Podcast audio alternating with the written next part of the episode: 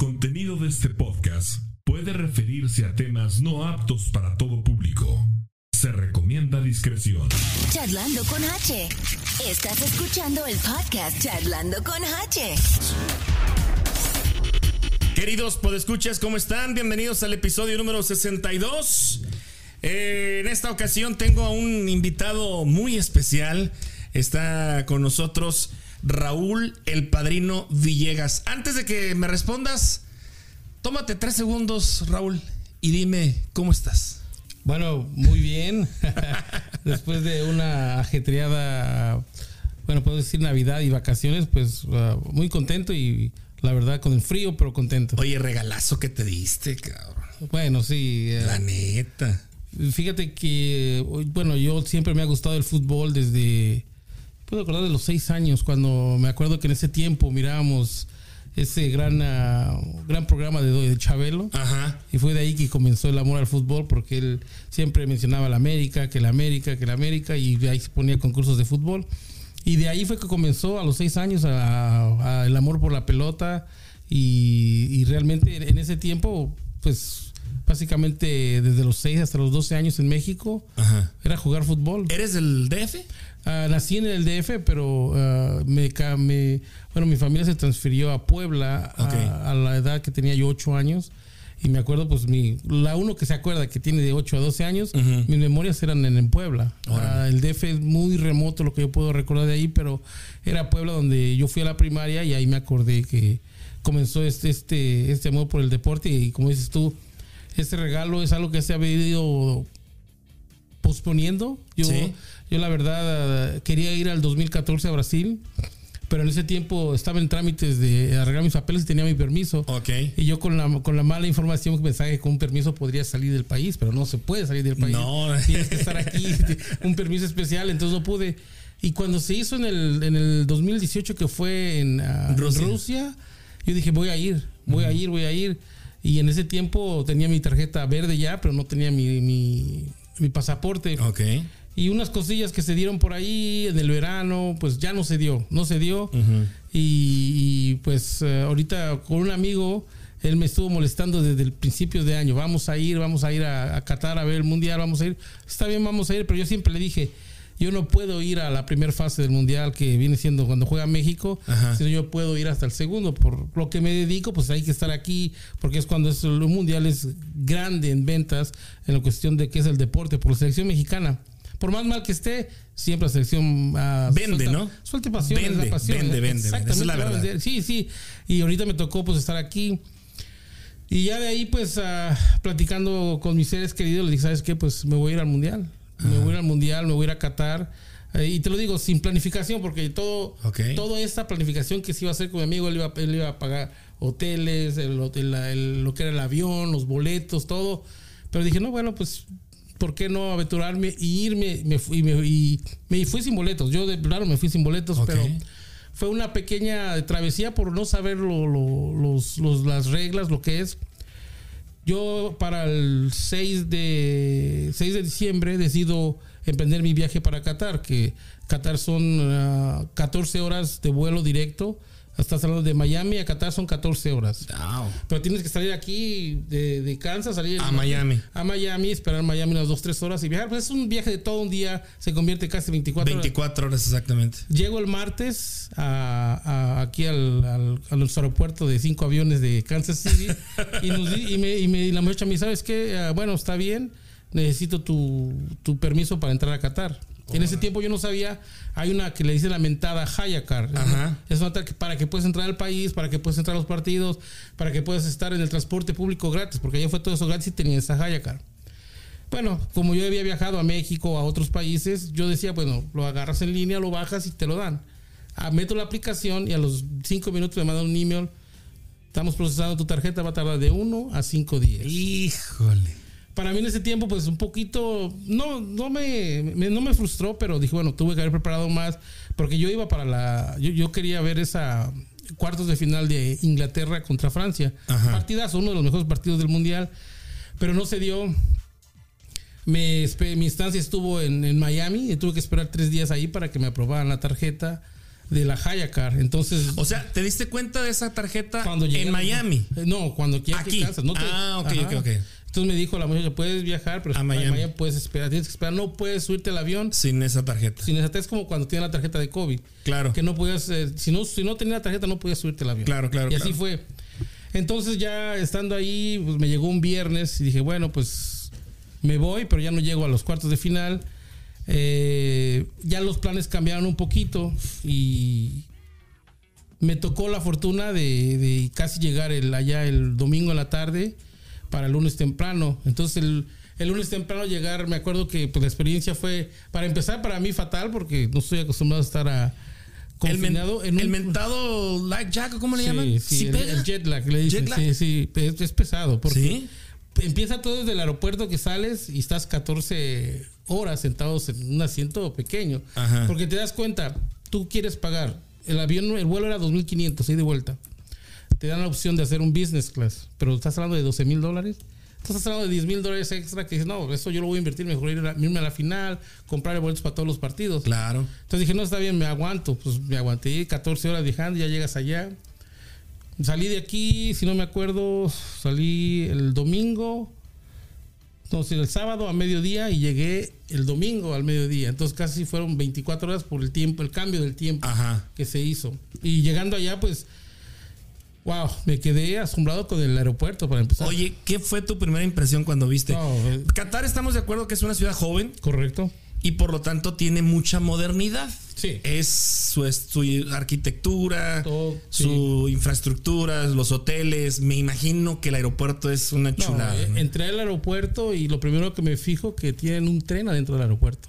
Un tren movible que te pasa de, de una gate a otra gate, pero pues parece una bala que pasa Adentro. alrededor, adentro del, del aeropuerto.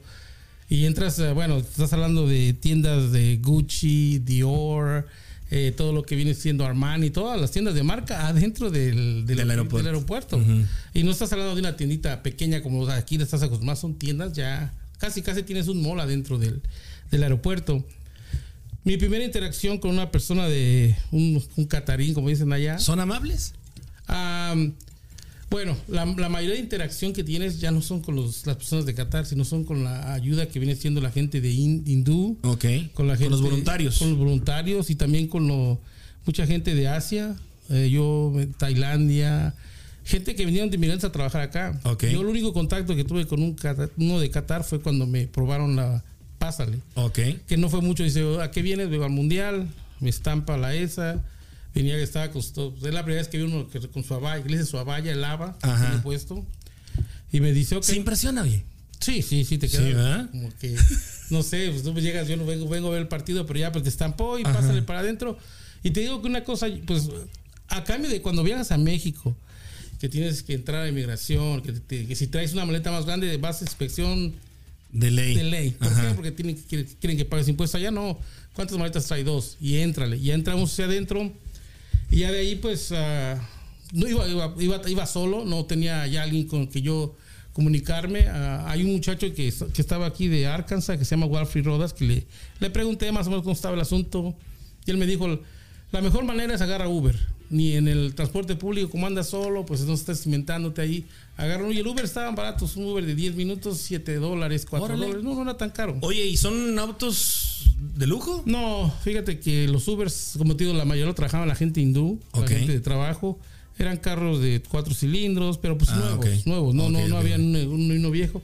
Y la primera impresión que vas en la carretera, caminos nuevos, todo nuevo, todo nuevo, la carretera, los puentes, los edificios. Yo le digo, le- yo platicaba con mi familia, digo, no vi ni una basura ahí eh, en el, ni en el freeway, que no, no se veía nada. Se veía que todo estaba bien controlado, bien organizado y, y, eh, entraste como a un oasis que, que te quedas entrando a la ciudad grande ya empezando a ver todos los edificios, la magnitud de esos edificios, rascacielos que hay allá y todos de lujo, si me entiendes, todos de super lujo. Ahí me tocó quedarme en el centro de, de, de Doha, Qatar. Doha. Ajá. Se llamaba The Curve Hotel y pues estaba carito, estaba 550 la noche. Wow. Pero al momento de la Uber me, me, me, me retira, me deja ahí. me meto al, al aeropuerto y pues coincide que en ese tiempo me tocó estar con la selección de Croacia, que está acá en el mismo hotel. Ok. Entonces eh, estaban llegando y en ese momento empiezas a ver dos realidades. La primera, pues que ya estás en un mundial, porque ya ves gente. Todo de el Croacia, movimiento. Lo demás. Y la segunda realidad que me sorprendió mucho fue la fanaticada argentina.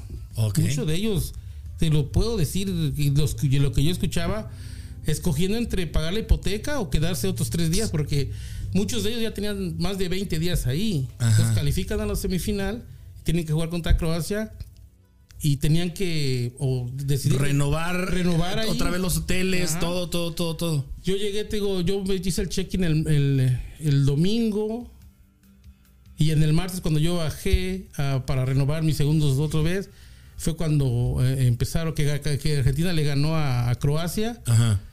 Pues ahí viendo los argentinos, no, pues que, ¿cómo le vamos a hacer? Somos y, y- y viajaban con familias completas, no crees que era el papá y la mamá, no eran dos y los dos niños, lo demás.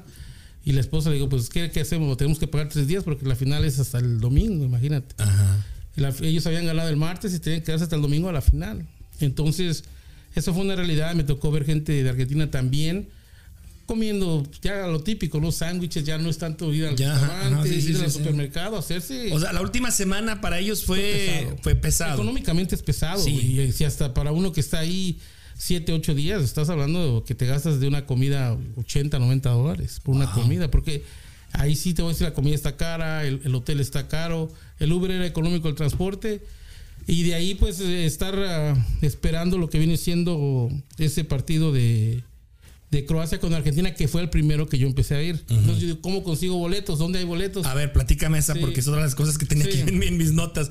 ¿Cómo, cómo está el, el boletaje?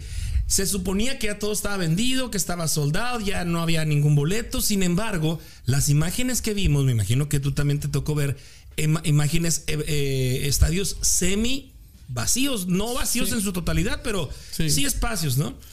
Pues como, como en todos los mundiales, eh, la reventa está a su, a su esplendor y fíjate que yo tuve dos opciones. Dije, bueno, voy al estadio y consigo boletos allá, pero yo no sabía cómo estaba el movimiento. Dije, no, yo voy a la segura.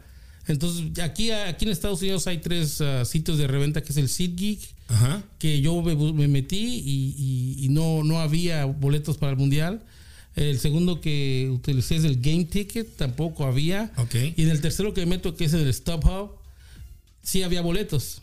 Pero estás hablando, ese de Argentina-Croacia eran mil dólares por el boleto, el más, el más accesible, porque los demás estaban hasta allá arriba. Y dije, no, pues no voy a viajar tanto para. Entonces me tocó atrás de la portería, pero en la primera, en la primera sección, de abajo, sí Ok. compro el boleto y a sorpresa de todo esto, que el, que el boleto no te lo dan en el momento. Entonces yo compré el boleto, estás hablando el lunes de la mañana, y pues no me tienes que abrir una cuenta de FIFA y ahí a la FIFA te mandan el boleto. Entonces cuando yo abro la cuenta de FIFA me dice el boleto no está disponible, sino hasta solamente dos horas antes del partido. Órale. Entonces digo, bueno, estás con esos Nervios. Yo, yo ya había pagado los mil dólares, ya había mandado y todo eso, pero ah, yo platiqué con varios amigos, dice que Stop Hub es una de las más serias que compañías, si no, pues te regresan tu dinero. Pero en ese momento yo no estaba que me regresan dinero, yo quería entrar al partido. sí, sí, sí. Llego al partido, ah, pues, obvio, llegué tres horas antes del, del partido. Usualmente que no hago eso, pero llegué tres horas antes del partido. Empiezo a caminar. y Jugaron en, en Lusail, en el estadio de Lusail, no es que parecía como ovni, grandísimo, bonito Ya, ya, ya. ese bonito estadio y empiezo a ver los, todos los argentinos que están alrededor, que, que la mayoría argentinos y, y croacias, pero croatas, pero era más argentino que nada. eh, y empezamos a hacer el camino, a platicar con ellos. Y te digo que sentiste una vibra muy fuerte. Cuando tú, a mucha gente que y me- que me que decían, este mundial está arreglado. Futbolísticamente es posible, pero yo cuando entré a ese partido, entro todos los argentinos cantando una canción que, que la canta. Bueno, su, pues, era su porra que dice que, que estamos aquí, que queremos ser campeones, que está Leo Lionel Messi, que nos apoya Maradona, bla, bla. Es un cántico que se me quedó en, la, en el Ajá. oído porque lo escuché. Si, si son 100 veces es poco Es poco. porque lo miré en la semifinal, en la semifinal y en la final. Pero se, se sentía esa energía, que ellos estaban seguros que iban a ser campeón, que iban a ser campeón. Entonces, y, y el estadio, nos dicen en el estadio, activen su Bluetooth, porque por Bluetooth te va a caer el ticket. Así, de esa manera.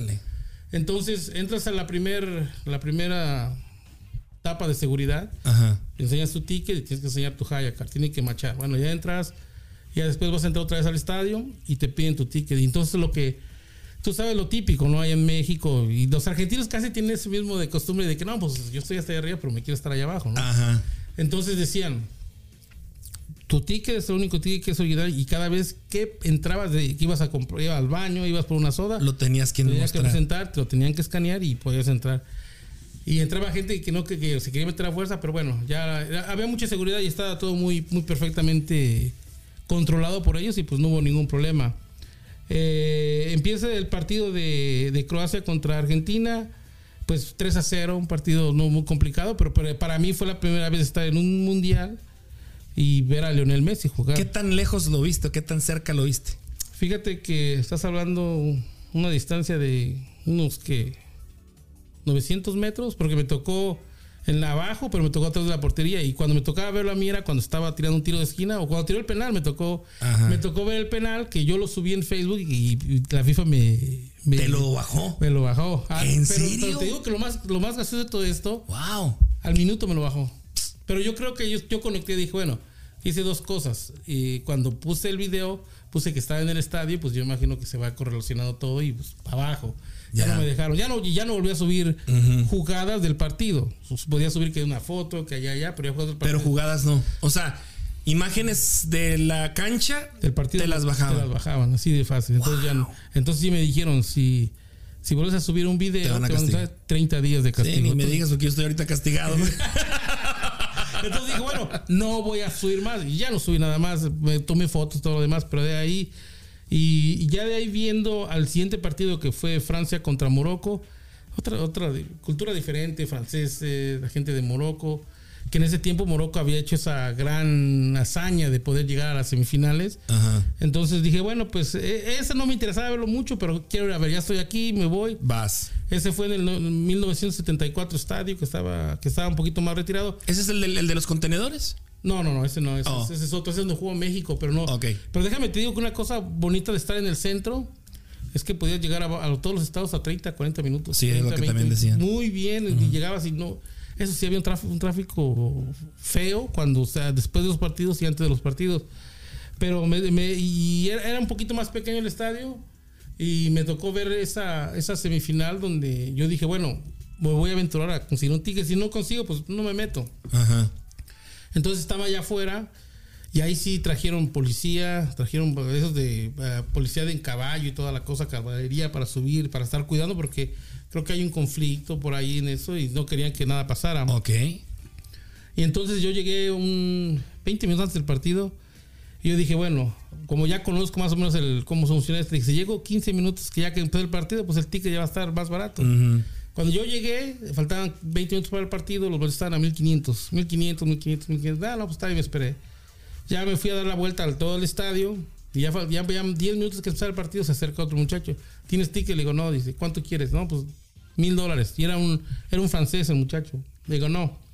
Le digo, te doy 300. Me dice, no, dame 500. Digo, ok, está bien. Órale. Entonces ya me dice, pero vente para acá donde no vea la policía. Le digo, está bien. Ya sabes, uno- pero uno que, por ejemplo, yo que nací en el DF y Sí, sí, en sí, Puebla, traes barrio. Y me crié en California, le dije, ok, va. Pero Traes si- barrio. Si el boleto, sí, sí, es barrio. Tienes que estar listo también. Ajá. Porque si te dame el dinero, le digo, no, si el boleto no me cae, yo no te doy el dinero. Y ahorita como ya activaron el Bluetooth y ya puedes bajar el S, pues ya tiene que aparecer el boleto. Ajá. Dice, ok, está bien. Entonces, me dice, "Sal- salte de tu cuenta de, de- de la FIFA ellos te mandan un email con código y passport para entrar a otra cuenta, pero tiene el boleto. Ok. Entonces ya pues dijo, ok, está bien, ya lo hice, lo maté, lo metí, llegó el ticket, le di esos 500 dólares y que me meto. Y pues estar... Y lo, lo gracioso de todo esto, que te voy a decir, los tres partidos me tocó atrás de la portería. Órale. En esa sección. Y ya entrando ese partido, pues lleva ganando Francia 1 a 0 y, y al último, pues lo gana 2 a 0, no tan complicado. Y pues ya se queda, se queda Morocco afuera y pues se va, se sabe que la final va a ser con el actual campeón, con el mejor jugador Francia. que es Francia, que es Mbappé, contra la selección de Argentina, Argentina. que pues está Lionel Messi. Entonces el, el- el- el partido tomó más sabor porque pues este son dos selecciones fuertes, dos selecciones de tradición porque las últimas que hemos tenido, la que tuvimos en- entre Croacia y Francia, pues no, Francia le pasó por encima, eh, la de Alemania Argentina que le ganó a Alemania. Entonces empezaron ya ahí y ya ves a- empiezas a ver un poquito la preocupación de los argentinos, Ajá. porque ya no es tan fácil como pensaban. Y, y, pues ya- de ahí pues ya tienes que tres días para no hacer nada, Ajá. porque es el miércoles acabas una semifinal, tienes jueves, viernes, sábado y, y parte del domingo para la final. Entonces, Ant- Antes de entrar a, ese, a, ese, a ese detalle de, de la final, eh, Raúl, ah, tu punto de vista de la controversia en torno a que si los eh, eh, Qatar, los catarines, quien organizó todo este asunto, era para que ganara Messi o ganara Argentina. Se, se dice, y te voy a decir los que, lo que se dice, y me imagino que tú también ya lo, ya lo has de saber. Un penal en cada partido. Eh, la llegada de Messi al PSG. Eh, mm, penales dudosos y medio controversiales. Vaya, todo eso era como una, un cultivo para, eh, para que empezara la, expect- la expectativa o se empezara a generar. no, este, este ya desde. Está, gana, está hecho el mundial para que gane Messi. Fíjate que eso fue, bueno, afuera de toda la gente argentina, todo lo que la gente, ¿cómo te voy a decir? Que son fanáticos de Cristiano Ronaldo lo miraban así, pero yo, yo te puedo dar varios puntos de- del Mundial que estuvo un poco complicado. Yo no, yo no, yo no le voy a Argentina porque son poco gente, eh, como te puedes decir, con un ego muy alto, y un ego muy alto y corriente que lo hacen. Yo la verdad siempre he sido, yo le digo, soy mesiano, porque me gusta como Messi, yo miré cuando Messi, hasta cuando jugó con Rafa Márquez en su tiempo, con Giovanni Dos Santos, a él ya empezaba desde ahí, cuando jugó contra México en, en un mundial. Y, pero- o sea, sí eres fan de Messi, digamos, pero no de, no de la no, selección. La selección argentina no, por, por la rivalidad que hay Ajá. por porque nos han dejado dos veces, no, bueno, nos han dejado dos veces del mundial directamente y si, y si tú te pones a ver lo que pasó en el mundial, esta vez ellos nos dejaron fuera, porque Argentina eh, el tercer partido que México le ganó a Arabia Saudita 2 a 1, Argentina tuvo para meter el tercer gol en contra de, de, de Polonia y no lo hizo. No lo hizo. No lo hizo y no quiso. Y lo hubiera, hubiera, hubiera beneficiado a México, ¿no? Sí, mírame, pero Ajá. Tú te das cuenta, los últimos 15 minutos de Polonia ya se sentó Argentina, ya no quiso hacer más y dijo, bueno, ya se negociaron. Me imagino Ajá. entre ellos se negociaron y se acabó y México. No hubo, no hubo ese, ese tweet de la selección de Estados Unidos. You welcome. Fíjate, fíjate qué interesante que. que- hubiera estado chido. De nada, boludos. che, gracias. sí, no. Hay una buena, hay una buena serie que acaba de sacar Amazon que te la recomiendo. Se llama uh, Good Rivals, Buenos Rivales. Ok. Es acerca de la selección de Estados Unidos y México. Yo la miré porque venía en el avión, pues tenía tiempo. Está en Amazon. Está en Amazon, muy buena la rivalidad de Estados Unidos y México de todos los últimos 20 años, básicamente, que pasa esto. Pero regresando a, a- a esto, bueno, te lo voy a decir rápido en cu- cuatro o cinco incidentes. Acuérdate que Argentina perdió 2 a 1 contra Arabia Saudita. Estuvo a punto de quedar fuera en ese momento. Ahí coincido contigo porque incluso le cancelaron, le, le anularon tres goles. Correcto. O sea, ahí, empiezas a ver eso. Empiezas a, así como que Sí. la teoría de conspiración de que estaba hecho, No. no. Y luego, y luego, fíjate que la FIFA no planeó. Si tú, le, si tú querías una final arreglada, básicamente estabas esperando un Brasil-Argentina. Pero, me- pero Brasil-Argentina se iba, iba- iban a encontrar en las semifinales, pero no se pudo dar porque Brasil perdió. Ajá. Perdió contra Croacia y ya no se dio, pues tuvo que jugar contra Croacia. Y en el partido de los cuartos de final, si no nos acordamos ah, mal, el equipo de Holanda iba perdiendo 2 a 0 y en los últimos 10 minutos los empata a Argentina con 2 a 2 y, y en un gol ya a, la- a los 10 minutos de compensación. Oye, eh, ¿qué, qué, qué rollo con esos minutos de compensación, Raúl? Mira, la, la cosa, este año, este, este mundial se vieron extrema- extremadamente muy largos, varios partidos de 10, antes mucho eran 4 o 5 minutos y ya de 5 ya era mucho. Yo recuerdo cuál fue el de el de África, ¿no? Que pero era porque habían porque paraban los partidos para refrescar, o sea, y de alguna para- manera reponían el Y, para, y ahorita se agrega más que pues tienes que revisar el bar. Si tienes que pasar Oh, ese par dos, tres minutos, todo eso. y era difícil. Entonces, en ese partido, pues Argentina eh, se tuvo que ir a, a- a- a penales contra Holanda y casi quedaba fuera, pero al último se dio y, y calificaron. Eh, no creo que haya sido algo así. Yo creo que es una coincidencia y a, y a la gente que pues tiene estos pensamientos.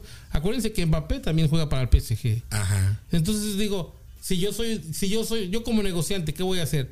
¿Le voy a dar el campeonato a un jugador que se va a retirar? ¿O le doy un- a una mi estrella que tiene 23 años y va a estar con mi equipo otros 10 años? Otros 10 años, sí, Entonces, sí, sí. es algo que yo creo que eh, se acomodaron muchas cosas, para pensar mal, pero no creo que fueron malas intencionadas porque ya tienes el bar que, que revisa, que ves, que ve lo Oye, los fuera de lugar también estaban estrictamente. Era un pelo. O de- sea, eh, muy, muy, es muy.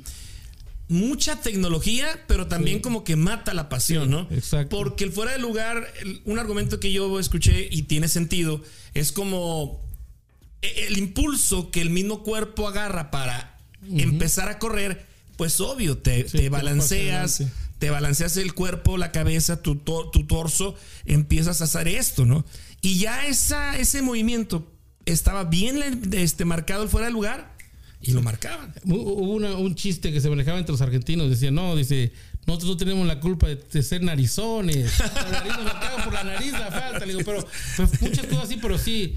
Ellos se sentían robados en el primer partido contra Arabia Saudita, pero al último se compuso el camino, lo pudieron hacer bien. Y pues al último no dejaron mucha duda, porque, a- excepto a esa gran final, la verdad, yo he visto finales en la televisión. Me tocó la verlo en vivo, pero mucha gente me dice que es la mejor final que ha visto del mundial. Yo casi coincido, o sea, fue una mundial, un, un mundial de goles que a veces se- no se van y se van hasta penales, se van a tiempos extras, vuelven a empatar, no les queda de otra más que irse a penales y estuvo No, buenísimo, o sea, es el- Súper si la vuelves a ver, creo que sí puedes decir, sí es una de las mejores finales que, Sí. que se han dado. Te digo una cosa, yo me quedé tanto con la, con la memoria, con la sensación de esa final, que usualmente cuando yo, a mí me gusta, yo soy ese tipo de gente que si voy a un estadio y después llego a mi casa y veo el partido para verlo más relajado. Yo no lo podía ver hasta en Navidad que mi sobrina se puso a ver la, la repetición de la final, pues ya lo miré y empezamos viendo, pero tardé una semana para poder, dije, no, quiero esa sensación muy bonita la que viví. Oye, ¿qué tan cierto es de que, de que yo escuché que, que Qatar o los catarín, no sé cómo sea el nombre, el nombre correcto, no son tan aficionados al, al fútbol? De hecho, los partidos no los estaban televisando. Sí. Ah, bueno. Tenían que irse a lugares específicos. Por ejemplo, querías ver un partido eh, porque no tenías el boleto, lo querías ver en la tele, Sí. no estaba en la televisión local. Fíjate que, eh, bueno, cuando yo llegué, no sé si cambió al principio, pero cuando yo llegué a las semifinales, había un canal que se llama Bean Sports. Ok. Y lo tenían, bueno, eso es lo que a mí me pasó en el hotel. En el hotel tenían cuatro canales del Bean Sports. Ok. Que repetían todos los partidos que habían pasado y sí lo ponían. Y ya para la final me tuve que cambiar a un barco, un barco de esos cruise ships, porque, Ajá. porque se me acabó la, la extensión ahí. Y, y para yo para que tú pudieras ir a un mundial tenías que tener un hotel autorizado por la FIFA. El hotel donde yo estaba no estaba autorizado por la FIFA. El barco sí. Entonces ya llegaba ahí, pero el barco era un poquito más, era menos, bueno, era lujoso, pero cuando te quitar las cabinas, pues es pequeño, un poco Sí, incómodo, sí, pero sí. no me importaba, no me la pasaba ahí, yo me iba para afuera, todo el tiempo andaba Ajá. para afuera, pero la sensación de, de- de- te digo, a mí de lo que me quedó, el fútbol fue fenomenal porque es algo que yo desde chiquito dije, yo quiero ir a un mundial, yo quiero ir a ver un mundial. Bueno, de chiquito tu sensación, quiero ir a jugar a un mundial. Ya no se dio, pero pues estar presente en un mundial es muy bonito.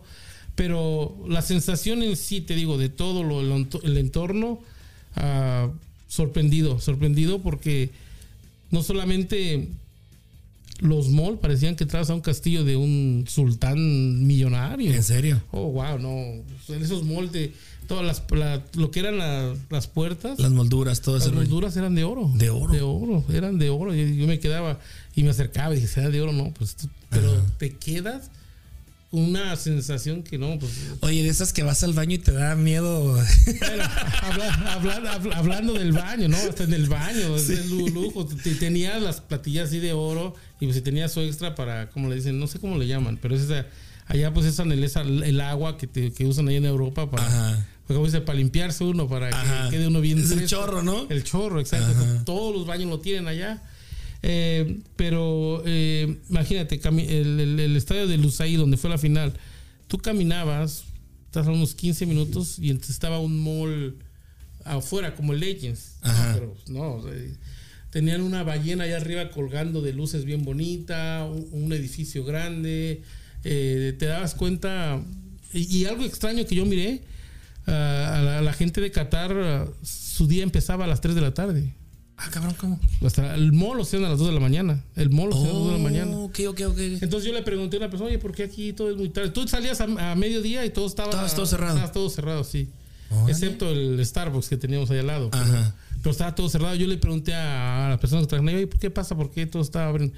Dice, no, lo que pasa es que aquí la mayoría de ellos sale después de las 3 de la tarde debido a lo del calor y debido a que pues están acostumbrados a su cena de ellos es a las 11 de la noche. Ah, Ah, ya caray. después de ahí se van a caminar, ya se van, llegan a casa a las 12 y se duermen a las 3 de la mañana. No me tocó ir a un nightclub, todo eso, porque son muy pocos los que había ahí. Ajá. Son muy pocos. Son más, ah, las familias de, de Qatar son un poquito más de familia, ir al mall con su familia, ir al desierto, ir a la playa y todo eso, pero, Pero sí vi que te subiste a unos camellos y anduviste también en un safari de arena, ¿no? O sea, fíjate que el, el- que fue el, sí, el previo, el, el sábado, me, me- me- me dijo eh, mi amigo que, digo que está de Arkansas, me dijo, vete a este lugar. Entonces yo pagué uno, un señor de Uber, le pagué que 30 dólares para que manejara una hora. Y me dijo, pues ya me digo, quiero hacer esto. Me dijo, ok, está bien, no te preocupes. Ya me llevó. eh, ¿Cómo te voy a decir? Uno Tú te has visto películas, digamos, de. Sí. No de guerra, pero películas así como que cuando vas a- a- a- al desierto, Ajá. a Arabia Saudita, o estás allá en Irán, que hay tramos que no ves nada, que te quedas. Pura te- arena. Te lo juro, ajá, pero yo digo, sí, así ya así ya para afuera, ya los caminos no son tan bonitos, están un poquito más como yendo hacia un rancho. ajá. Y te quedas, dije, chino, al que nos pare un policía aquí, pues no, está canijo. Valió. Pero, pero no, todos llegamos bien allá donde está ahí y el muchacho me dijo que, ah, pues me dice, ¿cuánto, ¿cuánto me cobran por...? Él me dijo para, para hacer lo que es con una 4x4 todas las arenas. Te, te cobramos 150 reales, que son eh, la moneda cat- catarina. Es- Estás hablando de, que eran como 50 dólares. Digo, hasta por una hora ya. Pues ya fui ah, rápido. En una de esas, pues hasta se cayó mi teléfono y todo eso. Pero una bonita experiencia. Había mucha gente ahí estando eso. Yo, mi plan era ir a eso y después irme a las motocross 4x4. Ok. Pero cuando me bajé del, del cuat- de la camioneta, pues ya me dolía la cabeza. Tanto brinco y tanto. Dije, no, mejor Sí, ¿sabes sí, prefiero subirme al camello y que me dé una caminada ya. Órale. Y pues platiqué con dos personas de ahí. Y te, y te digo, la gente de la gente de Qatar, Qatar, casi no tienes contacto directo con ellos. Es la gente inmigrante que está trabajando ahí por parte que son contratados de ellos. Entonces, ah, pues para mí fue una experiencia buena. Y el y digo que el Uber que estuve ahí me dice, ¿sabes qué? Ra?" Me dijo, ¿sabes qué? Está lejos el viaje, si quieres yo me duermo una hora mientras tú haces tus cosas y ya. Y te yo- regresas. te regreso. Pues, ya sientes más seguridad y pues está Qué bien, ¿no? Sí, sí, ya me regresé. Y, y ya de ahí hasta ese momento te puedo decir, ya llevaba seis días y pues ni una cerveza ni nada. Hablemos de eso. Sí. De repente, dos días antes de la inauguración, anuncia Qatar, le avisa a la FIFA que no va a vender alcohol en los estadios. He escuchado comentarios de gente que fue eh, influencers y todo ese rollo, que gente que sigo en, en redes sociales, y me dicen que la hostilidad, esa que mencionas entre argentinos y mexicanos, era muy, muy latente, güey. Era- Sí. Se sentía Sí. en los bares, en los antros que, que es- estaban autorizados por la FIFA, donde sí había alcohol. Este. Dice, dice uno de ellos, güey, por poco nos agarramos a chingados ahí, dice. Porque eran, eran, eran, eran muy fastidiosos, esa es la palabra, muy fastidiosos, muy repetitivos, muy. Entonces, creo yo que también las medidas que se dieron a conocer días antes o semanas antes de que no esto, no lo otro, eh, te puedes meter en pedos, aquí hay latigazos, hay esto, hay lo otro. Este, creo que an- yo no tengo ningún reporte de algún castigo de esa naturaleza No. o de algún detenido, ni mexicano, ni de ninguna otra parte del mundo, pero creo que sí influyó el alcohol, eh, Raúl. Sí, bueno, te, te voy a decir que hubo dos cosas muy importantes de, de- que, que pasó aquí. Lo primero es que ah, tú dices, anunciaron que no iba a haber alcohol. Perfecto. Ya al, al- creo que el, al primero o segundo día retrocedieron y dijeron, sí, vamos a vender alcohol, pero caro, a 20 dólares una, Ya. una bolsa de alcohol. Y sí lo vendieron. Pero algo interesante que estuve platicando con un chofer de Uber y me dijo él, me- le digo, le digo, ¿por qué no deja vender alcohol aquí? Pues es algo que es una cultura de todas las gentes. Y, ya- y él me lo dijo así en sus palabras, dice, al gobierno de aquí es un gobierno musulmán, es un gobierno religioso y es un gobierno que le importa su, le importa su, su gente. Ajá. Dice, y cuando, cuando te dicen así ya sabes que pues no hay un, no hay una, no hay cariño para el extranjero. Dice, allá en América el gobierno no le importa, no le importa a su gente, les vende cerveza, les vende drogas, les vende con lo que son medicinas ya me- medicadas, que, que pues ustedes tomen es un problema O sea, se van por el lado religioso. humanista, Humanista, religioso. religioso. Ajá. Entonces, pero dice, sí hay eh, algunos de que, de que están acá, hay, hay ciertos bares, cada la redonda creo que habían como uno o dos bares cada 10 kilómetros, pero sí es un poquito caro, no, no te sientes a tomar un, vas- un 30 dólares, digamos una margarita con o sin alcohol. Con alcohol o sin alcohol son 30 dólares. Así estaba ahí, pero eh, era, era, era muy interesante ver cómo todo lo demás gente, porque en el estadio sí te vendían tu vasito. Ajá. 20 dólares el vasito de, de, de- de pura Budweiser, no había de otra. En ese lo que me tocó ahí. Pero te, te voy a decir una cosa. Yo tuve muchos, muchos, platicé con varias gente de México y, y- y hay muchos, como ustedes dicen, críticas encontradas, no, no, que no van al mismo lugar porque, y yo lo veo de esta manera. Hay la gente que pues va y invierte, gasta su dinero por quedarse bien en un hotel, y pero hay gente que se aventura a irse a quedarse, unos, eh, unos entendedores que yo me tocó estar con un amigo ahí y verlo. Ajá. Era pesado, quedarte en un contenedor con el calor. Y se que hacía, en un invierno hacía un calor que estás hablando de unos 110 grados, más o menos así así. Wow. Pero ah, hay gente que llega de México limitada, nomás llegando. Pues obvio que no te la vas a pasar bien, porque para empezar, para irte, digamos, irte al mall, irte a los camellos, te cuesta un dinero. Ajá. Y hay gente que iba limitada nomás a los partidos y, se- y regresarse ahí.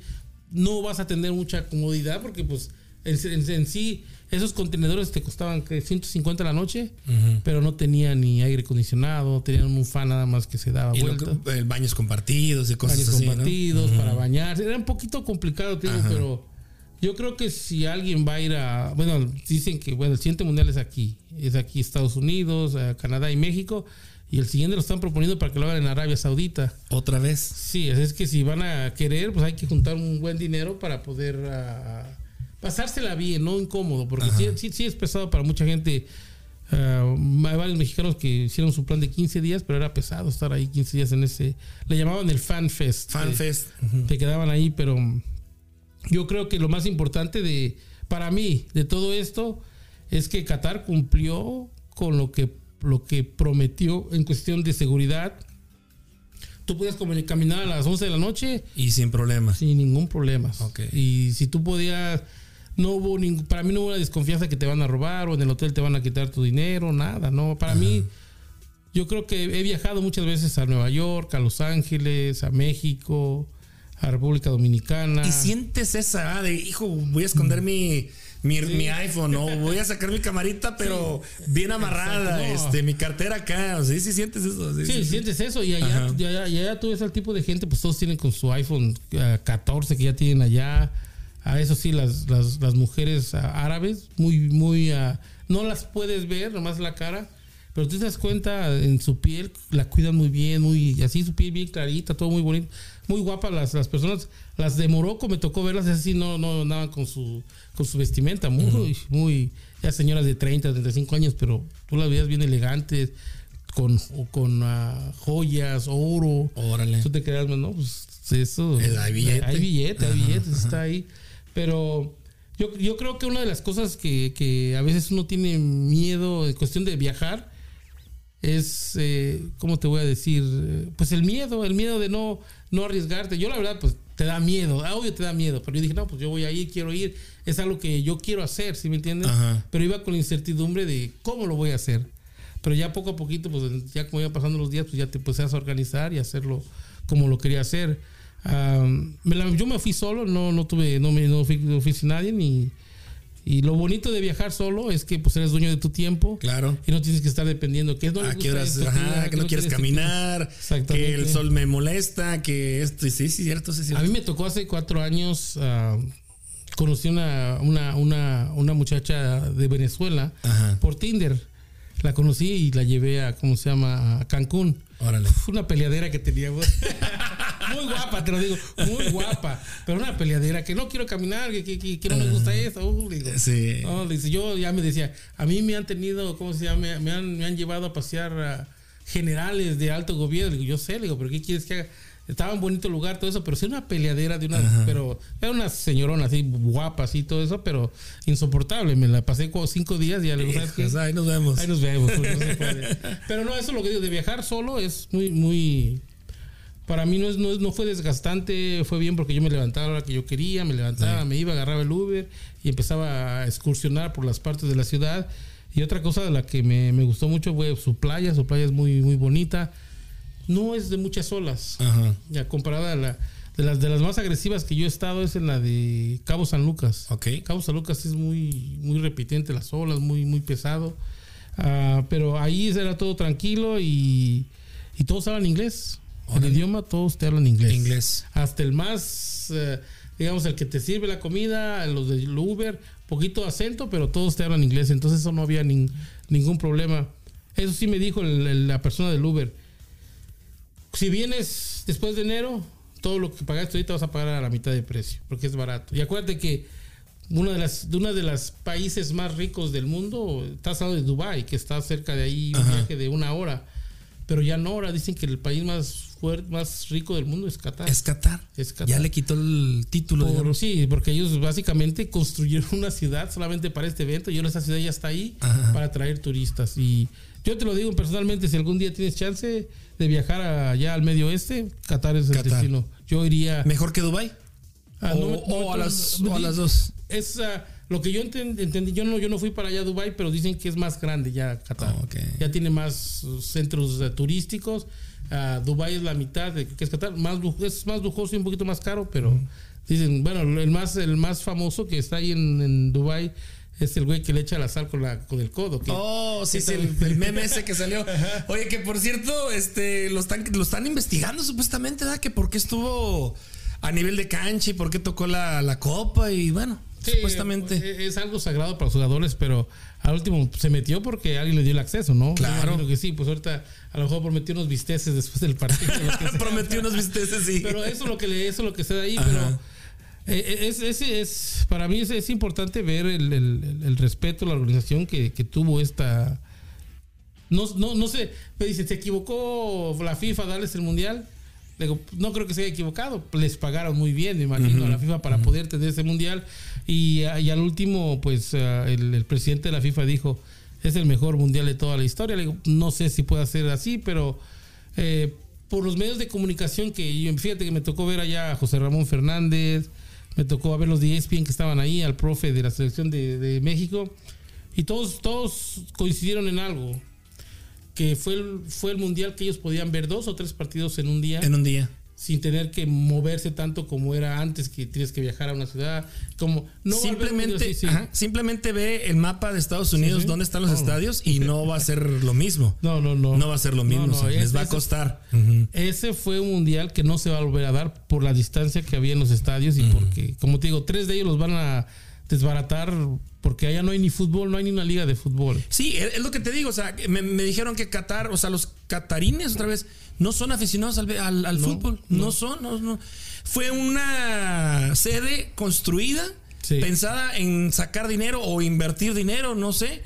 Y eh, en su momento, o en- o lo que se pudiera este, deshacer y darle otro uso al material o qué sé yo. Sí, porque eh, no, no tiene historial de fútbol, no, ¿No? tiene liga de fútbol, no tienen academias de niños de fútbol, pero sí hay mucho dinero. Eso, eso de plano te das No cuenta como entras y ves todo lo que ves ahí, hay mucho dinero.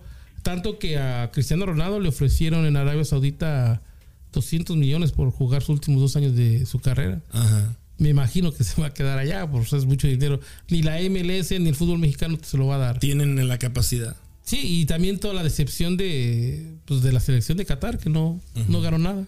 Así es. Es la peor selección de los mundiales, pero pues est- estuvieron ahí y estuvieron presentes, pero am, yo lo único que si algún día alguien se anima a ir para allá, pues a- a- hay, hay- hay que ahorrar y respetar las reglas, respetar las reglas porque la gente allá es respetuosa contigo y pues no, no está haciendo desmanes. No faltó el- la parte cómica de los canales. Este, me tocó ver un sketch que hizo el Capi Pérez, donde se hizo pasar por un guardia o una persona de, del orden, ¿no? Entonces se puso ese, esa vestimenta blanca, su- su- La, la baliza con un chaleco amarillo de construcción. Y a la gente que venía, por ejemplo, eh, que traía una bolsa, una, una mochila, que la traía hacia enfrente, le, eh, no, no, no, back, mo- mochila back. Y pues la gente asustada, oh, sí, sí, sí, perdón, perdón. Y se, se colocaba otra vez. O, Sí. o de repente una, una- me llamó la atención que pasa una persona con una camisa de, de polo y la trae el cuello hacia arriba. Hey, no, no, no, no. Es eh, cuello, bajo, ba- down, down, down. Y aquel todo asustado empieza. Había ese miedo O sea, de no quebrar una regla. y luego igual, este, no, no selfies, no selfies. Y la gente asustada, cabrón. No, sí. Había el miedo de, eh, eh, de, de no hacer nada inapropiado. Fíjate que me pasó una, una- un incidente gracioso. Cuando yo tengo dos amigos que ellos iban a ir, pero al último no fueron, se rajaron. Pero me dijeron, ¿sabes qué, Raúl? Tu misión es tomarte la foto con Miss Croacia, que la que andaba ahí de Croacia. Oh, sí, sí, sí, sí. Llego al hotel donde me estaba la sección de Croacia y ella se estaba quedando ahí. Ajá. Uno de los que estaban ahí de Bell Boys, que andaban ahí recogiendo las maletas, me dice, le digo, oye, ¿la- ¿dónde está Miss Croacia? Y dice, oye, está, se queda aquí, nomás que anda pues, en el estadio, bla, bla. Me dice, dame 20 dólares y yo te la traigo a tu cuarto para que tome la foto. Ah, ok, está bien. Le di los 20 dólares, pues, ya nunca lo volví a ver al canijo. nunca lo volví a ver al canijo, pero para... Pero si te la tomaste, ¿no? Sí, para mi suerte, el día de la final, yo estaba sentado, digo, atrás de la portería y de repente me hacen así en el, en el hombro y me dicen, ah, dice, me toca sentarme allá, déjame pasar. Yo me le quedé mirando, dije, sí, eso no es, ya me puse a ver la foto. Ajá. Y ya, ya cuando se fue a sentar como a cinco asientos de allá donde estoy yo, y yo estaba en la mera, en la mera fila. Entonces, cuando llegaba un, un- un vato que venía a tomarse una foto, tenía que Tenía pasar, que pasar por ahí y luego regresarse. acá. Ajá. Entonces ya, ah, ya a veces la sacaban ayer al pasillo. Ya una vez que vine al pasillo, ya le dije, déjame tomar una foto. Y me dijo, sí, está bien, ya tomó la foto. Y siéntate aquí, no te preocupes. O sea, ya a mí no me van a tomar una foto. Tú estás la que estás. Oh, me dice, muchas gracias. Ajá. Ya se fue para allá. Y eso fue la, pues eh, digo, pues la coincidencia, pues para no perder mis 20 dólares, ¿no? Ya te quedó de, de alivio, ¿no? Sí, pero ah, muy respetuosa la gente. La muchacha era muy guapa, muy, digo, todo, todo bien en su lugar adecuado, pero la gente la respetaba mucho, no, no, no tenía seguridad ni nada, nomás ella andaba ahí sola, pero se me hizo raro, te digo, aunque del fútbol, aunque decepcione a muchos fans por ahí, no le importaba, porque la mitad del tiempo se la pasaba en su teléfono. Pero pues ahí estuvo y pues eh, fue parte de lo de, lo de la final y, y andaba vestida muy atractiva, no, no andaba... Pero la gente, yo creo que hicieron excepción de las, las leyes de ahí. No, ok. No, no, yo no, también te digo, yo que estuve ahí no vi que arrestaran a alguien o que se llevaran a nadie, no lo miré. Oye, Raúl, mm, platícame rápidamente eh, la actuación de la selección mexicana. ¿Era lo que se esperaba? ¿Decepcionó antes? ¿O simplemente a eso, a eso fue? Mira, a eso iba. eh, te voy a decir una cosa que, que en México no sabemos cumplir ciclos. Ah, yo creo que cada selección, y lo, y lo mismo lo hizo Brasil, eh, él llevó a Dani Alves, pero llevas a uno mayor de 35, 36 años. Nosotros llevamos tres, llevamos a Memo Ochoa, llevamos a, a Herrera y llevamos también a Guardado. No puedes llevar tantos jugadores con esa, ¿cómo te voy a decir? Con ya pasados de edad. Y luego llevamos al lesionado de, de- de este Jiménez. Entonces te- tú te das cuenta. Yo desde que vi la lista dije, wow, esto no, no, no creo que, que el técnico tenga la capacidad de tomar estas decisiones o si la decisión se la está tomando la- Alguien la- más. Alguien más para que estos jugadores son muy comercializados para vender más camisas, lo que sea. ¿Y el mito de que el técnico ayudó para que Argentina también llegara? Sí lo escuchaste, ¿no? Mira, yo te voy a contar algo que mucha gente no sabe la historia mucho de este técnico. Eh, este técnico es muy amigo cercano de Lionel Messi. Y ahí empieza todo. Es muy amigo cercano de Lionel Messi. Messi lo llevó al Barcelona, en, eh, creo que no estoy equivocado, fue el 2012, 2013. El mismo Messi lo llevó a la selección de Estados Unidos. Porque el último Messi fue el que escogió a esos técnicos ya, porque ya tiene una figura tan grande, él escogía a los técnicos. Se da ese lujo. Entonces decía que era un gran amigo de, de Lionel Messi. Y yo te lo pregunto a ti, como se lo pregunté a mucha gente. ¿Qué, qué- qué- qué puede dar? eh, que te cuestiona el patriotismo por el profesionalismo, pero sea, sea lo que sea, tú agregas patriotismo, que el señor es de Argentina, y luego una amistad pegada con Messi, pues te va a mover el bote, sea lo que, por más profesional que seas, te va a mover el bote. Eso, eso- eso- eso es necesario. No sé si directamente afectó o no sé si había necesidad que él tuvo que hacer ciertas cosas para que México perdiera de esa manera, pero fue el peor partido que México ha dado, yo te puedo decir, los últimos cinco mundiales. Porque al siguiente partido Sí. se, se planteó diferente. diferente. Y dijeron, ¿por qué no planteó así eh, esa, esa formación en, en el partido anterior? La cuestión para mí la más grande es, puso de titulares a Guardado y a Herrera, Ajá. cuando tenemos al mejor ah, número 5, que es el que es el, el- el medio el medio defensivo en Edson Álvarez que está jugando a- a- en Europa, el mejor jugador que tiene México y lo deja en la banca. Ajá. Lo deja en la banca. Tú te quedas como que, wow. Es- es- todo ese tipo de cosas te agregan con algo. Yo creo que no mal intencionado, pero sí. Mal parado, ¿no? Mal parado para que México perdiera ese partido. Aunque México, la verdad, si no le pudo ganar a Polonia, no merecía calificar, porque era malísima la Polonia. Si México hubiera jugado como jugó con Arabia Saudita los dos primeros partidos, puede haber sacado dos puntos más y calificar. ah, pero es, es difícil, porque te digo una cosa, para el siguiente mundial yo le veo más esperanzas a Estados Unidos porque todos sus seleccionados son jóvenes y son jugadores que están jugando en Europa, que México tiene que, tiene que volver desde el principio a volver a rehacer esa selección. El técnico ya lo corrieron, ya no va a estar ahí. Eh, no sé, ahorita tienen varias opciones. En, eh, si no es un jugador de, de- de- de papeleta A, como Pep Guardiola, o puedes decir un- uno que están aquí jugando, en, eh, están entrando en Europa, yo creo que tiene que ser uno que ya estuvo ahí, como el, el Herrera, que ya lo hizo bien en el Mundial 2014, pero que conozca el fútbol mexicano y que empiece a ver jugadores que van a poder desarrollar, porque no puedes dar un mal papel en tu propio país, en tu propio Mundial, aunque es el banderazo que nos dieron los, como que dices, para, eh, los gringos. Tú te, tú te das cuenta y te pones a pensar, a decir, vamos a compartir el Mundial con México en Canadá. Pero Canadá y México van a tener 10 partidos entre los dos. Ujú. ¿Qué tipo de compartir ese mundial? No es compartir. sí, sí, sí. Pero y luego va a haber- más partidos, ¿no? Porque en este, en este mundial se agregan más, más 48. países. Bueno, eh, ahí vamos, otra cosa. Ajá. Ah, para nuestros amigos, ¿te, has dado cuenta que aquí en Kansas City ha crecido mucho la comunidad centroamericana? Sí. Demasiado. Yo lo veo en el fútbol y ya ha crecido demasiado. Para su, para su buena noticia, por lo que es México, Estados Unidos y Canadá califican directos. Entonces quedan seis cupos para que vaya, en este caso yo creo que va Costa Rica, va a Trinidad y Tobago posiblemente, Jamaica, y tienes tres para que pueda ir Honduras, Guatemala y El Salvador. Ok. Porque no creo que la Islas Guadalupe o República Dominicana, que no juegan nada de fútbol, pues puedan calificar. Pero va a ser algo muy diferente. Yo te puedo decir que este mundial que se acaba de jugar es el último mundial competitivo desde la primera fase que se va a dar. Ok. Ya de aquí el que viene, si entran selecciones que no de- ya no van a deberían haber entrado en un mundial previo, pues va- la primera fase va a ser básicamente De- no competitiva. No competitiva. No competitiva eso va a ser. Raúl, tú tienes la experiencia ya de haber ido a este, este mundial. eh, tienes la experiencia de haber conseguido boletos, de haberte preparado, etcétera, etcétera. ¿Qué nos recomiendas? Estamos, que ¿Tres años y medio más o menos?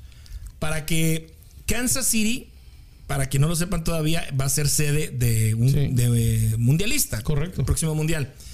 Eh, tenemos la fortuna de tener un estadio que va a ser sede de, este, de esta competencia.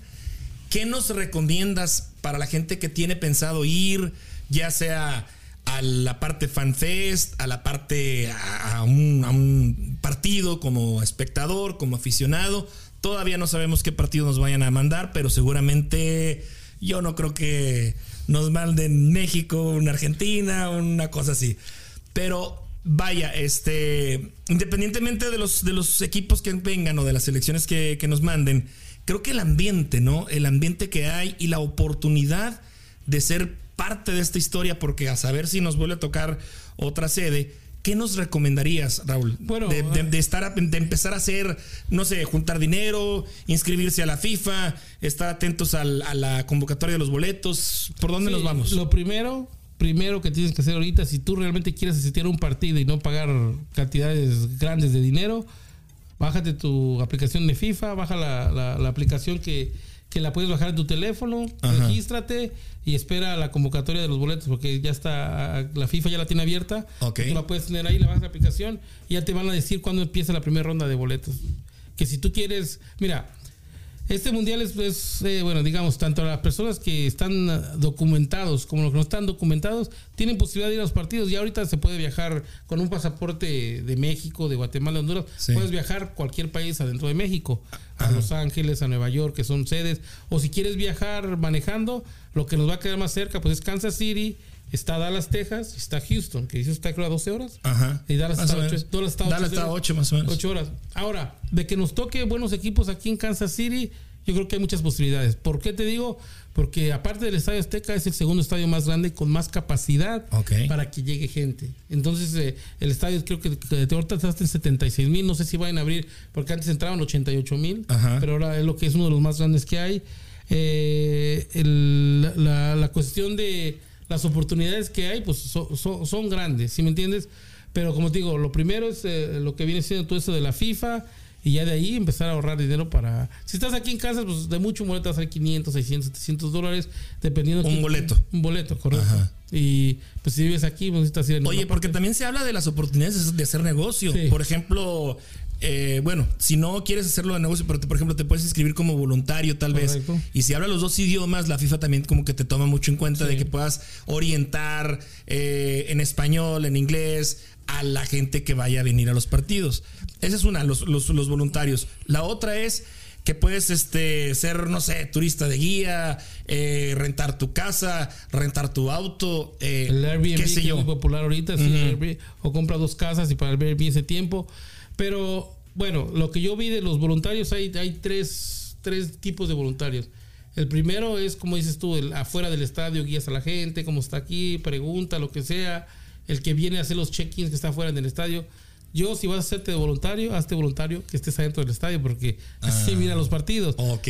Yo creo que había como unas. Cada partido que fui había fácil, había unos mil, mil. Voluntarios. Mil voluntarios. Y te, voy- Wow. te voy a contar una experiencia que me pasó con un voluntario. que Era, era un morenito de. Él estaba, él era de Ghana. Ajá. Entonces estaba con su chalequito de voluntario. Empecé el partido y estaba mirando, "Ey, no te sientes acá, ven acá, acá. Ya después que, que se acaba el partido y empieza el tiempo extra, se quita el chaleco y vio que había una silla vacía ahí al otro lado. Ajá. Se, se quitó y que se sienta y ya no se movió de ahí. Entonces, pues eso le tocó ver los últimos 30 minutos más los penales ahí. Órale. Pero yo creo que si va a ser voluntario, sé voluntario de lo que viene siendo seguridad en el estadio. Ajá. Y ahí, pues, tú que estando ahí, pues ya te pasa a voltear a ver los partidos. Claro, ¿no? claro, no claro. te están pagando, pues que. Pero es, es algo que es, es bueno que se puede hacer, pero se viene en cuatro años, bueno, tres años y medio, porque acuérdate que el mundial. Sí, es generalmente se, se atrasó pues de la, de la fecha en la que comúnmente se desarrolla, ¿no? Ahora se viene la Copa de Oro que es este año y ya después se viene algo bueno, se viene la Copa América que se va a jugar otra vez aquí en Estados Unidos. Entonces hay muchas oportunidades de fútbol y, y la verdad ver lo que se viene ya, ya va a ser para, para nosotros que nos gusta el fútbol muy interesante. Oye, hablemos de los festejos de, del pueblo de Argentina, de la, la efervescencia. Eh, no sé, literalmente estaban lloviendo argentinos, se caían de, los, de los árboles, de los postes, de los techos. ¿Qué, qué, qué, qué, qué pasa con esa afición? eh, Fíjate, que ellos Raúl. tienen, estaban, tienen muy, am, muy adentro ese sentimiento del fútbol, ese escape del fútbol. Sabes que las condiciones económicas allá no son muy buenas ahorita por, por el sí, gobierno están que hay. pasando una crisis. Exactamente, pero Pésima. te digo una cosa, mira, y como te digo, es algo que tú ya lo sentías venir, sentías Argentina va a ser campeón, va a ser, no porque lo creían, sino por las cosas que estaban dando. Te digo, hay una, hay una, hay un cántico que ellos tenían que era una canción que había hecho un, un cantante de rock en español hace muchos años que se llamaba La Mosca, ¿no se ha escuchado La Mosca? Ajá. Él hizo esa canción, la que dice, muchachos, vamos a volver a ser campeón. Y se te queda, se te queda. Y platicando todo lo que decía, ya queremos la tercera y esta vez vamos a ser campeón. Esa canción te la cantaban desde que te sentabas hasta que se acababa. Y lo más bonito de todo fue culminar. eh, eh, y yo, yo no sabía que era una canción, yo pensaba que era un cántico de porra. Ya cuando venía del estadio me dice, no, mira esta canción y la escuché. Y no, pues, Oh. la- tú cuando la escuchas de ver videos sientes ese sentimiento que, que da. Y ya después de que se acaba la final, que, que acaban los penales, los jugadores de los mismos jugadores de Argentina cantando la misma canción, entonces ya era algo yo para mí predestinado a hacer, no porque les ayudó la FIFA, no por eso, porque la energía que ya había, la energía que, se, que se creaba en ese estadio. Y, y en la semifinal, en la final, estás hablando de 80 mil 80 mil aficionados, 60 mil fácil eran de Argentina. Wow. Pero tú veías su pasión. Yo, yo veía muchos. Es que su pasión, su pasión es, es tan, tan de estudio Sí. porque idolatran. O sea, hay una iglesia de Maradona, güey. ¿Sí? Eh, Y, y tanto respeto que le tienen a él. Los maradonianos. Sí, y, y- y te digo una cosa.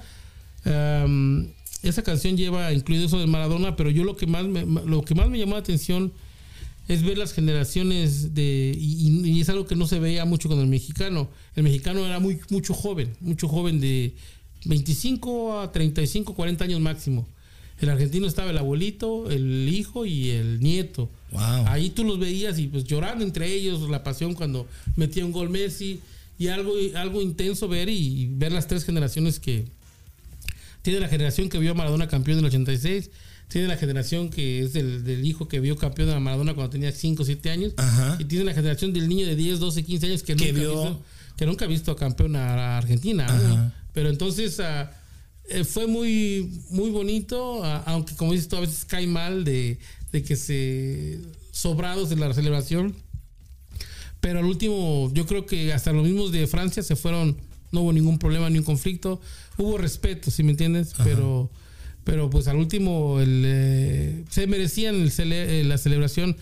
Yo, yo lo vi, yo lo vi en la tele con los de Argentina ya.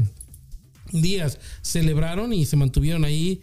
Yo la verdad ya no estoy para esos trotes, yo celebro media hora y ya voy a dormir en mi casa, ¿no? sí, sí, sí. sí. Pero el aguante es fuerte y felicidades. Yo, la verdad, felicidades al, al- al pueblo argentino que quedaron campeones y se lo merecían. Bien, pues eh, con esto concluimos, Raúl. Gracias. Gracias de veras por esta oportunidad, No, por no. de platicarme tu experiencia. La verdad te, te felicito.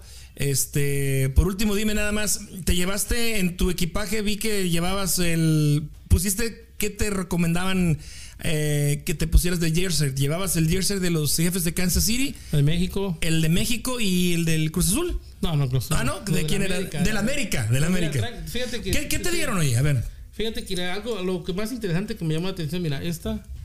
Todavía no he investigado si es de, de pañada de oro o no, pero yo fui a, a- a un mercado que se llama ah, Swag Week. Uh, Soft se llama el, el- el mercado. Ajá. Y estuve caminando el mercado y me encontré en una esquina a un señor bien arreglado, con un sombrero así como de James Bond, su corbatita, bien arreglado el señor. Y, y- y- y miré las medallas. Tú sabes, como futbolista te quedas mirando la medalla. Sí, sí, sí. Oye, le digo, oye, ¿y esa medalla? Se me queda mirando. Dice, no, es yo, yo trabajo, yo trabajé para el gobierno de Qatar. Dice, y esas medallas fueron dadas a todas las a todo lo que viene siendo las personas que estuvieron a cargo de ganar eh, eh, la Copa del Mundo para que viniera a Qatar. Como organizador, como, organizador, promotor, sí, algo sí, así. Yo agarré dos. Eh, le dije, pues, ah, me dice, sí, sí, ya volteé a ver, la miré, dije, ah, pues se ve que, que sí, sí, sí, sí, esa me la dieron. Y le digo, ¿pero por qué no la quieres tú? Dice, no, si yo tengo como 100 porque en mi departamento las tenía. Le digo, pero pues esas las tengo ahí. Ah.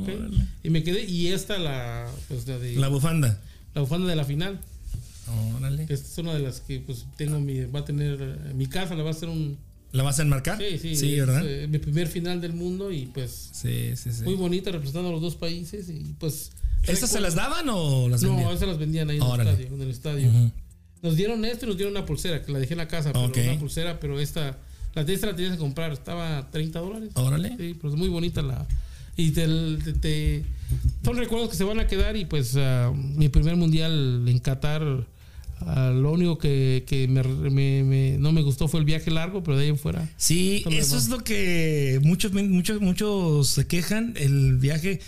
Porque creo que de regreso tienen viento en contra y son como 17 horas, una Más cosa así, ¿verdad? sí. No, sí. De, vas, vas mira, el primer viaje me tocó pegado a la, a la, a la ventana, me podía cagar, me dormía. Pero el segundo viaje ya no, me tocó en medio, en medio de dos camaradas y pues no. Imagínate, te, dan ganas de ir al baño y el otro está durmiendo. Híjole. Eso es incómodo porque vas a levantar. Si tú estás durmiendo, pues, pues ¿qué te das para que pase el tiempo rápido? Y, Sí. "Ey, quiero ir al baño, déjame. Entonces procuré dos cosas, no tomar mucha agua Ajá. y tomar líquidos, porque sí te da ganas de ir al baño a los Ujú. 10, 15 minutos. Eh, pero me tocó un colombiano que fíjate que me, muy buena plática, que él fue a grabar todo lo que viene siendo el documental del mundial allá en, y él me dijo, yo vengo bravo porque todo lo malo que se habló de Qatar, todo lo que dijeron tonterías, que no fue cierto, es una gente que nos acomodó bien, nos hizo bien, y que si hubo muchos muertos y que si hubo que no hay muchos derechos contra la mujer, pues ya cada país Es- regula lo que Claro. quiere hacer, ¿sí me entiendes? Pero, pero yo vengo enamorado del país. Estuvo un mes ahí, estuvo un mes. Fíjate que ahorita de que hablas de los muertos, desgraciadamente, o sea, se oye muy frío, se oye muy calculador, pero cuando escuchaba yo un ingeniero decir, cualquier construcción que tú hagas, cualquier proyecto que tú hagas, es eh, tienes que tener una estadística de gente que pueda fallecer Correcto. durante la obra. Sí, sí.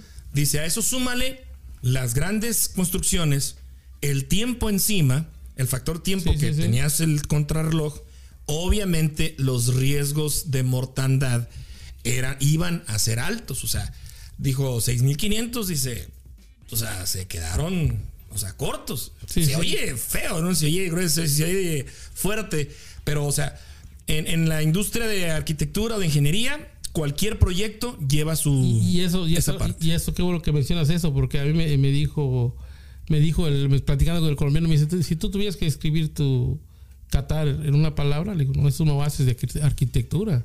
Todo lo que hicieron es nuevo, todo lo que hicieron, ah, ah, son, ellos contrataron a arquitectos de todo el mundo.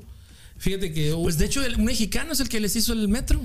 No, es algo gracioso que, que- que- que dicen. Yo escuché, escuché unas entrevistas previo al mundial y había mucho y un muchacho estaba diciendo, oye, pues aquí se vinieron todos los arquitectos de México, ¿o ¿qué? Ajá. Pero sí contrataron mucha gente fuera del país para poder ayudarlos con las obras. Y no, me quedé con, sin palabras viendo todos esos monumentos.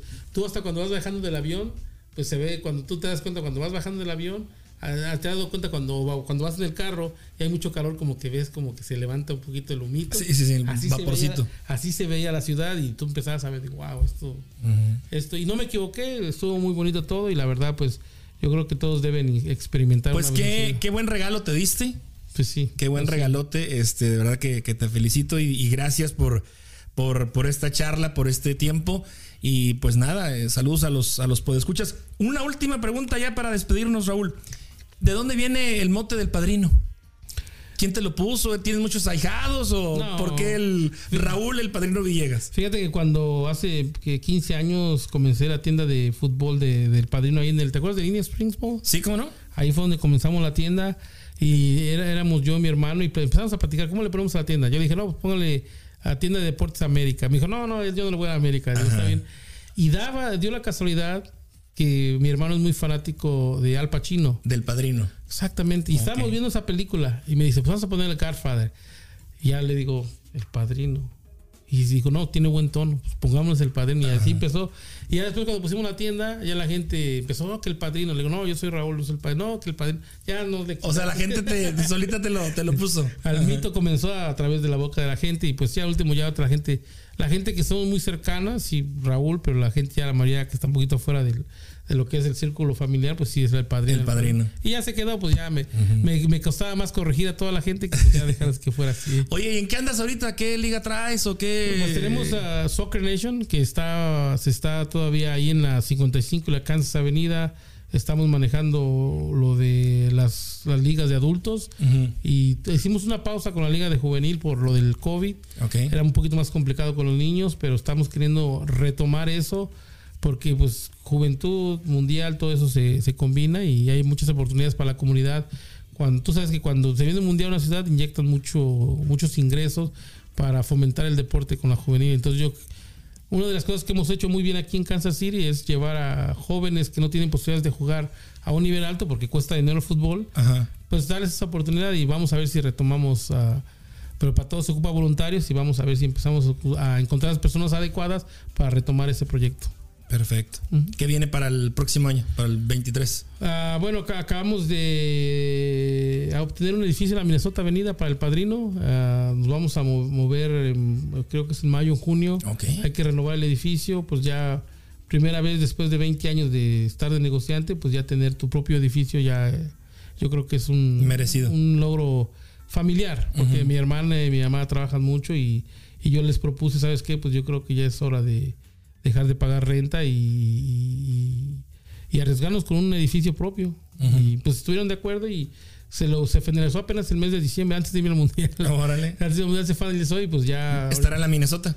La Minnesota y la 9, estamos al, al lado del CBS. Oh, El ok. CBS, Entonces ahí vamos, un poquito más grande, eh, pero ya yo creo que en mayo abrimos. Órale. Pues felicidades, enhorabuena. Y pues nada, que vengan buenos éxitos, Gracias. buenos propósitos en este 2023. Muchas gracias. Y pues ya lo saben, amigos, pues escuchen, si quieren estar presente en, el, eh, en los partidos, Kansas City es sede en el estadio Arrowhead, en el estadio de donde juegan los jefes de Kansas City.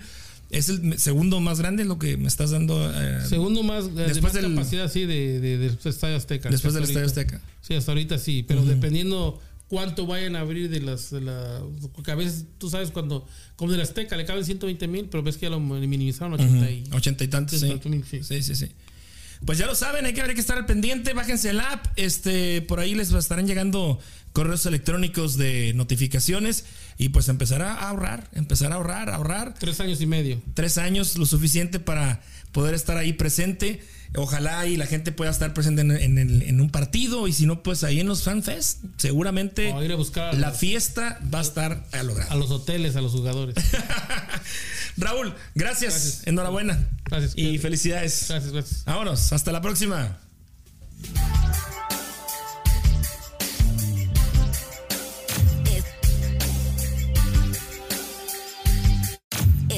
Chatlando con H. Con H. Nos escuchamos en el próximo episodio.